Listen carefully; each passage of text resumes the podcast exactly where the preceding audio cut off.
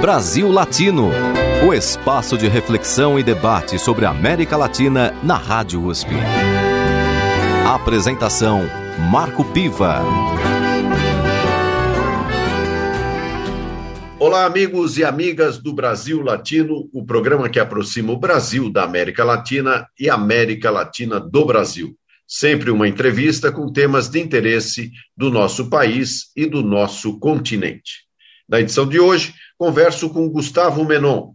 Ele fez doutorado no programa de pós-graduação em integração da América Latina na USP e também pós-doutorado em direitos humanos na Universidade de Salamanca, na Espanha. É pesquisador do Núcleo de Estudos de Ideologias e Lutas Sociais da PUC de São Paulo e integra o grupo de trabalho China e o Mapa do, Mar, do Poder Mundial, do Conselho Latino-Americano de Ciências Sociais, a CLACSO. Atualmente é docente no PROLAN da USP e na Universidade Católica de Brasília. Muito bem-vindo ao Brasil Latino, meu caro amigo Gustavo Menon. Olá, Marco. Um prazer estar falando com os ouvintes do Brasil Latino. Antecipo que sou fã do programa, compartilho com meus colegas de trabalho os episódios do Brasil Latino. Então, da minha parte, é uma honra e um prazer estar falando com vocês. Muito obrigado, Gustavo, pelo apoio, pela audiência. E vamos falar de um tema que você entende muito bem, que é o Equador. Este país que juntamente com o Chile são os dois únicos, né, que Chile e Equador que não fazem fronteira com o Brasil, mas nem por isso são países distantes da nossa realidade latino-americana. Então, gostaria muito de conversar com você, Gustavo, é, sobre a realidade equatoriana, levando em conta que, inclusive, no dia 20 de agosto, nós teremos eleições presidenciais naquele país. Como é que você está vendo esse panorama? Sem dúvidas, Piva. O Equador acaba se configurando como um país na região aqui da América do Sul altamente diverso.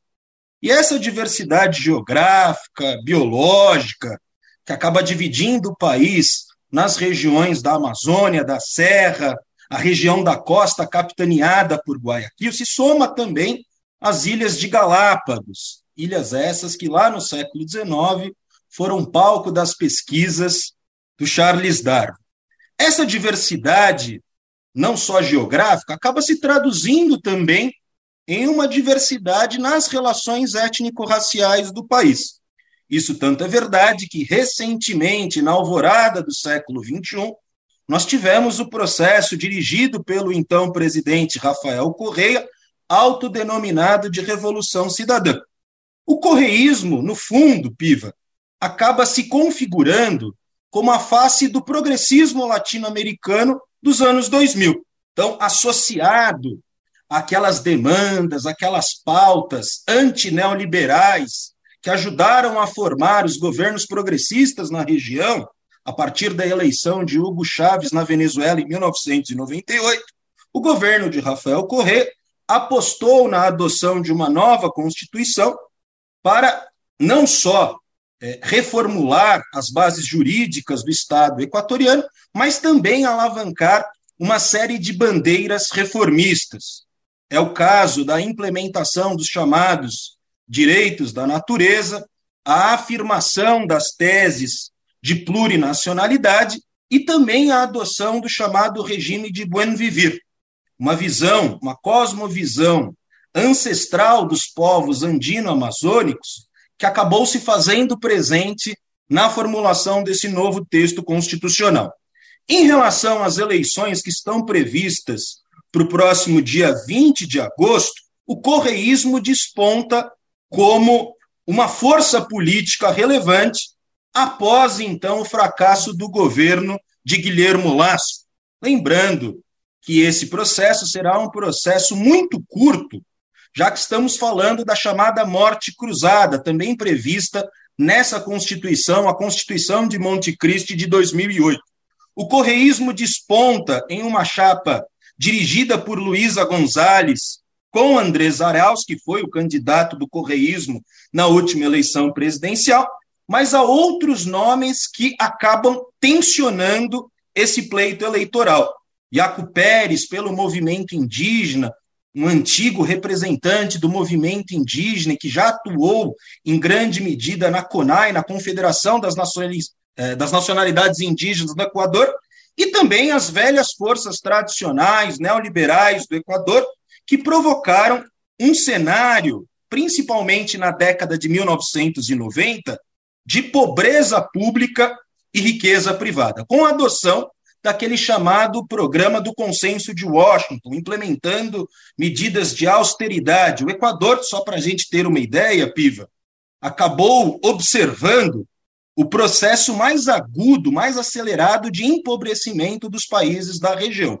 Olha, dentro do esse panorama que você coloca, é, tem é, uma candidatura indígena, não é?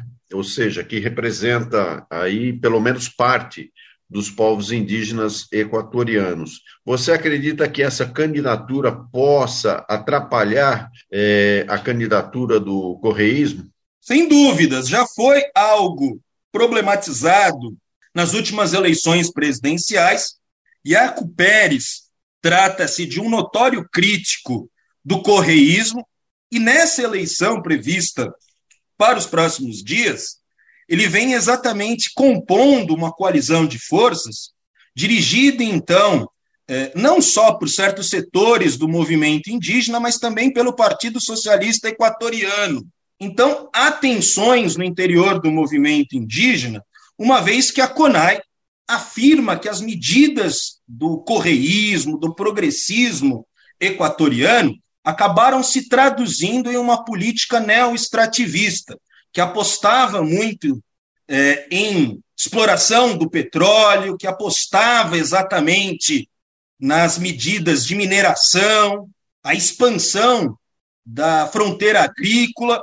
Em suma, observem que os movimentos indígenas tensionam o debate na atual conjuntura política equatoriana, alegando que as bases econômicas do correísmo e também dos governos neoliberais que se fizeram presentes desde a redemocratização no país, na virada dos anos 1970 para os anos 1980, veja que há toda uma conformação, então, de setores do movimento indígena que também se institucionalizaram.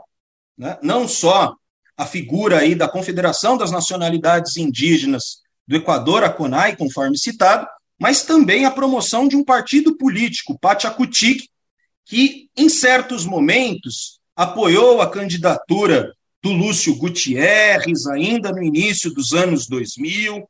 Não só isso, Piva, nós tivemos também alguns posicionamentos do Pachacutic contrários ao Unasul. Em síntese, o movimento indígena ele é bastante multifacetado e aposta cada vez mais nessas teses do buen vivir, da justiça indígena, da plurinacionalidade também nesse pleito eleitoral, já que será também votado, nós estamos diante também de uma consulta popular, é, chefiada pelo grupo, pelo coletivo Yas Unidos, para se pensar a exploração de petróleo exatamente na Amazônia Equatoriana. Eis aí o maior dilema, Piva, em relação às condições econômicas, à estruturação de uma macropolítica econômica no Equador, na atual conjuntura, explorar ou não explorar esses recursos? Eis aí o dilema da revolução cidadã, uma vez que esse país é caracterizado por um movimento de dupla dependência eh, na sua inserção na divisão internacional do trabalho. De um lado, uma dependência severa em relação aos recursos do petróleo, e de outro lado, nós estamos falando de uma economia dolarizada. Só para a gente ter uma ideia em relação ao tamanho dessa dependência, de acordo com a CEPAL, mais de um terço das exportações equatorianas dependem do petróleo.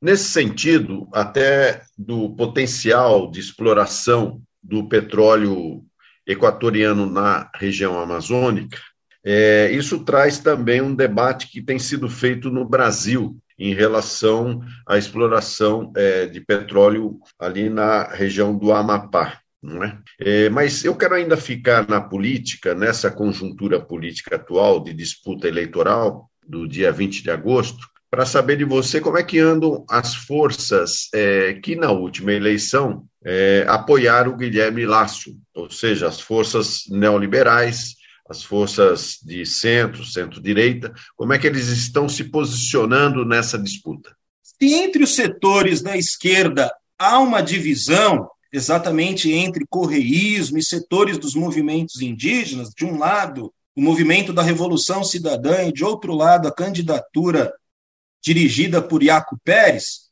na direita nós também temos um processo de fragmentação política em função do fracasso do governo de Guilherme Lasso. Guilherme Lasso assumiu o governo com uma plataforma, com um programa político tipicamente neoliberal, lembrando que estamos falando de um banqueiro que foi acusado de casos de corrupção, vem sendo acusado em relação a um processo de peculato, ou seja, uma série de estatais que estão envolvidas em denúncias de corrupção, e isso acabou também fragmentando a direita equatoriana. Do ponto de vista desses setores, há uma aposta na candidatura de Javier Ervas e também de Daniel Noboa. Então, é, há aqui uma nítida, é, não só fragmentação, mas uma falta de coerência, de convergência entre esses setores de direita, já que nós estamos falando também de um partido que foi um partido histórico à direita equatoriana, que é o Partido Social Cristiano, né, é o Partido Social é, Cristão, que acabou, de alguma forma, perdendo espaço na vida política equatoriana. Lembrando, Piva, que essa eleição presidencial, essa eleição geral, que também nomeará os novos assembleístas, né, aqueles que vão compor o parlamento equatoriano, veja que nós devemos estar atentos também para a questão regional. Né? Nós estamos falando na distribuição desse mapa político de uma Amazônia, de uma serra bastante amparada nesses projetos extrativistas, e de outro lado, na região costeira, na região da costa, dirigida por Guayaquil, nós estamos falando, então, é, de todo um movimento que vem, tem, que vem ganhando fôlego, que vem ganhando vitalidade a partir da candidatura de Luísa Gonzalez. Luísa Gonzalez e Andrés Arauz tentam cada vez mais ganhar capilaridade na cidade de Guayaquil, nessa província de Guaias, que trata-se aqui de uma província fundamental para o pleito político do próximo dia 20 de agosto. Você está ouvindo Brasil Latino, o espaço de reflexão e debate sobre a América Latina na Rádio USP. A apresentação: Marco Piva. Na edição de hoje, converso com Gustavo Menon, doutorado no programa de pós-graduação em integração da América Latina na Universidade de São Paulo e também com pós-doutorado em direitos humanos na Universidade de Salamanca, na Espanha. Atualmente, ele é docente no Prolan USP e na Universidade Católica de Brasília. Gustavo, no bloco anterior você citou é, a questão do bem viver, que representa é, uma forma de vida e de desenvolvimento social, econômico, político e até da natureza, muito relacionada à cultura indígena ou às identidades indígenas andinas. Eu gostaria que você falasse um pouco mais sobre esse modo de vida e como que ele está inscrito efetivamente na Constituição Plurinacional do Equador? Excelente pergunta, Piva. Vale destacar que as lutas dos povos indígenas são lutas milenares.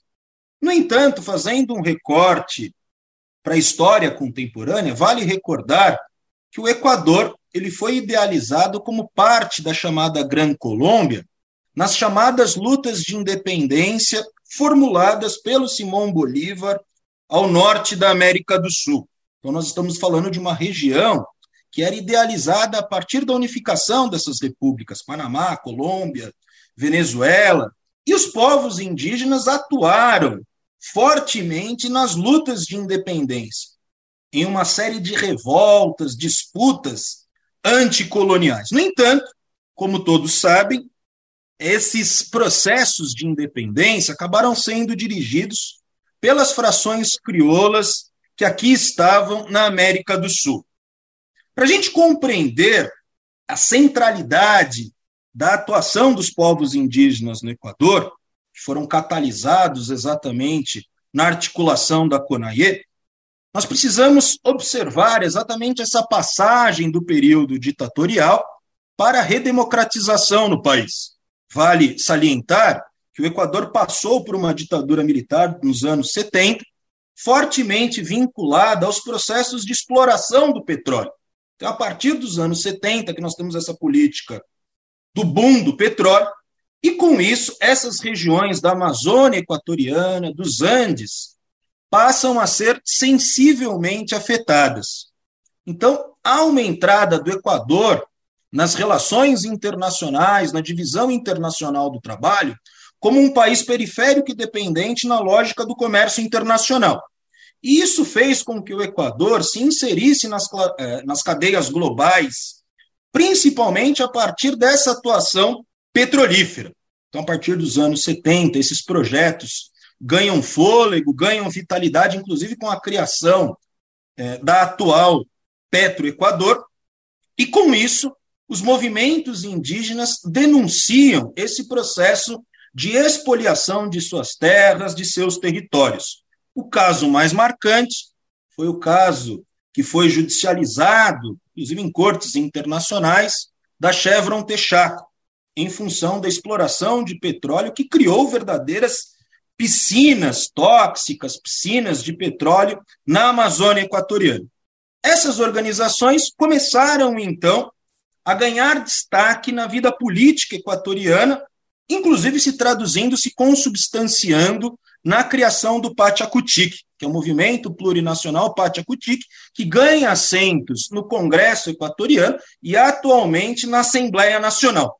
Veja que esse partido, ele é chefiado por uma série de tensões, uma série de contradições que envolvem exatamente a articulação desses setores indígenas. Só para se ter uma ideia, Piva, no ano de 2019, quando nós tivemos ali uma série de protestos fortemente vinculados aos setores indígenas, o presidente Lenin Moreno anunciou, então, o fim dos subsídios aos combustíveis, é, a gasolina, ao gás de cozinha, não só isso, né, como que houve ali toda uma atenção no sentido de retirar os subsídios desse setor tão nevrálgico para a economia equatoriana.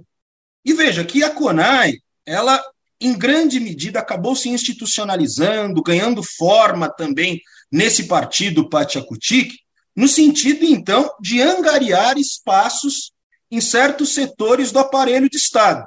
Né? Vale lembrar que, por exemplo, durante o governo de Lenin Moreno, nós tivemos representantes da CONAI, do Pachacutic, ocupando, então, cadeiras é, é, do governo equatoriano, no governo Lenin Moreno, Secretaria da Água, por exemplo, e com isso há um processo, então, de revisitar esse programa político bastante contraditório. Né? A CONAI, como eu disse, chegou a, apoiar naquela degringolada neoliberal, nas crises econômicas, que também se traduziram em crises políticas que destituíram uma série de presidentes, Abdala Bucaram, Jamil Murad, o último deles, o Lúcio Gutierrez, coronel Lúcio Gutierrez.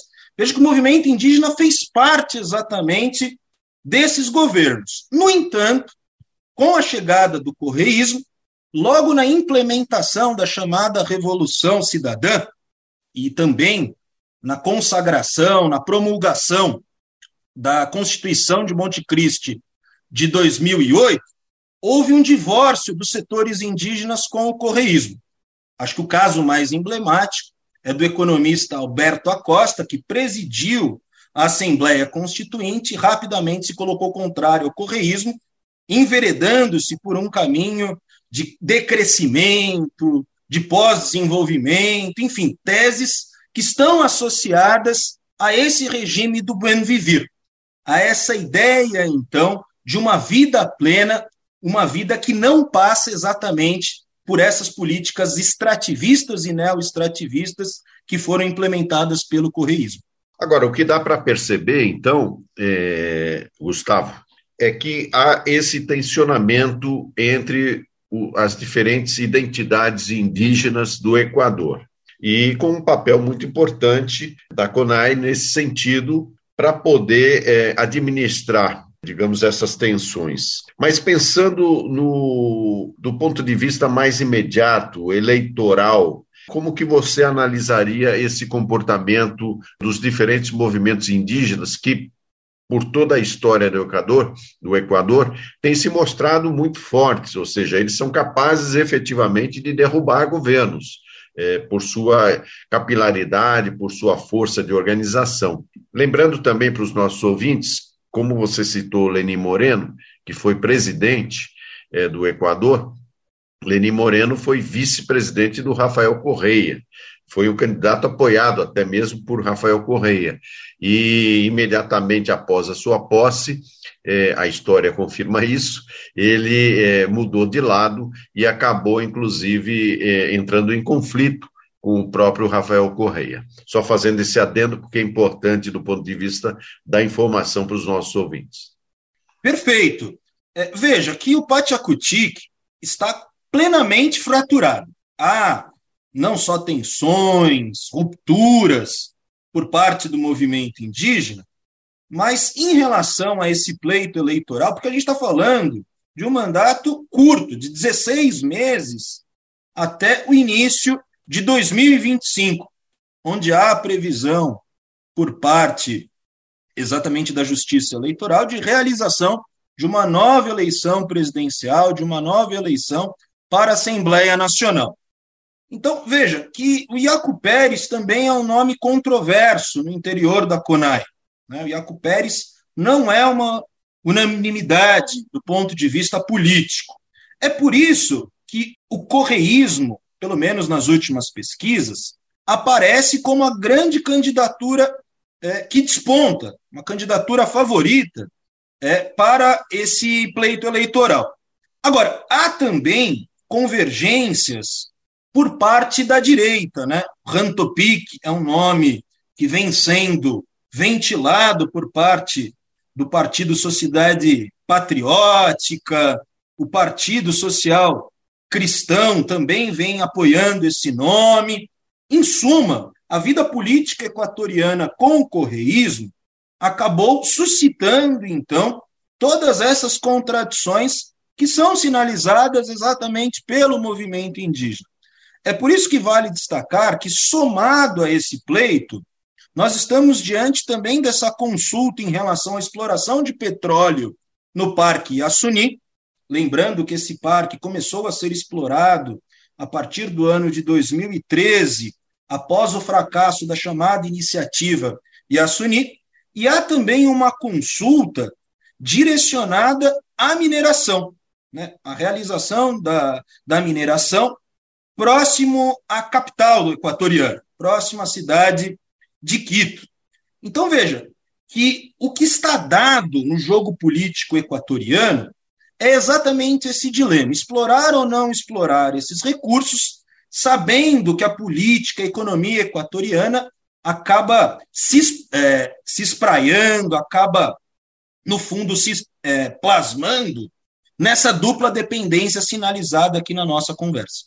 Ou seja, o cenário equatoriano ele apresenta um tensionamento político que talvez não deixe nada a desejar em relação a outros países latino-americanos, uma polarização. Talvez a diferença em relação ao Equador seja a forte presença indígena, que realmente coloca é, um ator fundamental disputa. Nesse sentido, eu gostaria que você também falasse e fizesse, de certa forma, é, uma análise, assim, já para a gente ir para o final do nosso programa, é, em relação a essa polarização que a gente encontra em vários países latino-americanos, especialmente é, pelo surgimento é, de uma corrente mais extremista na direita, como foi o caso aqui no Brasil, é, que pode representar, ou até que ponto ela pode representar um perigo para os processos democráticos em nosso continente,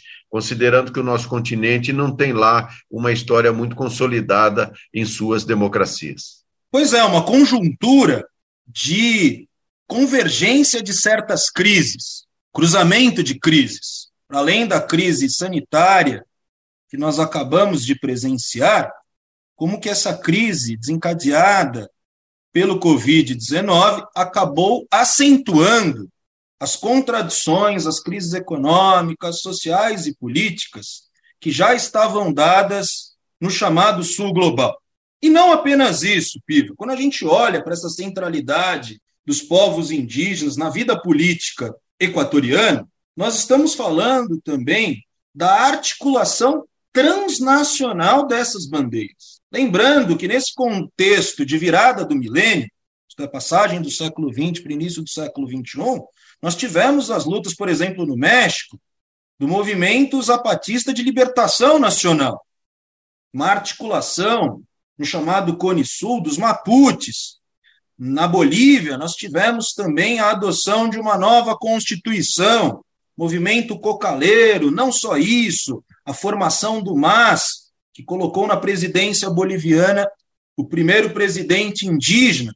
E no Equador não foi diferente. Essas tensões acabaram se agudizando, despertando então esse eleitorado, que é um eleitorado reacionário, é um eleitorado que historicamente vota à direita, mas com esse cenário de cruzamento de crises, o que se dá é um caminho de bifurcação, de polarização, nisso que você chama a atenção no início da sua pergunta.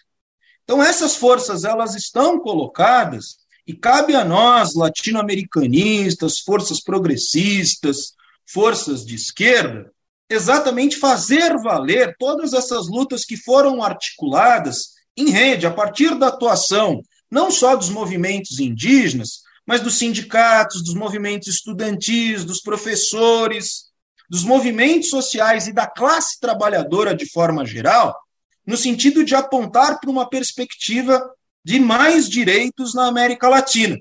Como que a América Latina historicamente foi alvo de políticas coloniais, foi alvo então de um regime de escravização de uma série de povos. Neste sentido, cabe a nós retomarmos então essas articulações, sinalizando para um modelo de integração que seja um modelo compatível, então, com as nossas demandas. Acho que o jogo está dado e cabe a nós, latino-americanistas, fazer valer todas essas forças para a implementação dos direitos dessas novas constituições. Muito bem. No Brasil Latino de hoje, eu conversei com Gustavo Menon, ele é professor no programa de pós-graduação e integração da América Latina na Universidade de São Paulo e também professor na Universidade Católica de Brasília. Agradeço muito a sua participação, Gustavo, em nosso Brasil Latino de hoje. Muito obrigado, Piva, e estou à disposição quando vocês precisarem. Viva a América Latina! Terminamos por aqui mais uma edição do Brasil Latino. Nosso programa tem a produção de áudio de Benê Ribeiro, produção de Alexandre Veiga, assistente de produção Ítalo Piva e curadoria musical Carlinhos Antunes. Você pode ouvir todas as edições do Brasil Latino em formato de podcast em soundcloud.com brlatino e também nas principais plataformas de áudio. Acompanhe conteúdos exclusivos na nossa página no Facebook. Basta procurar por Brasil Latino. E se quiser falar com a gente, escreva para ouvinte@usp.br, repetindo ouvinte@usp.br. O Brasil Latino fica por aqui e eu espero sua audiência em nossa próxima edição. Um abraço latino-americano e até lá. Você ouviu Brasil Latino, o espaço de reflexão e debate sobre a América Latina na Rádio USP. Apresentação Marco Piva.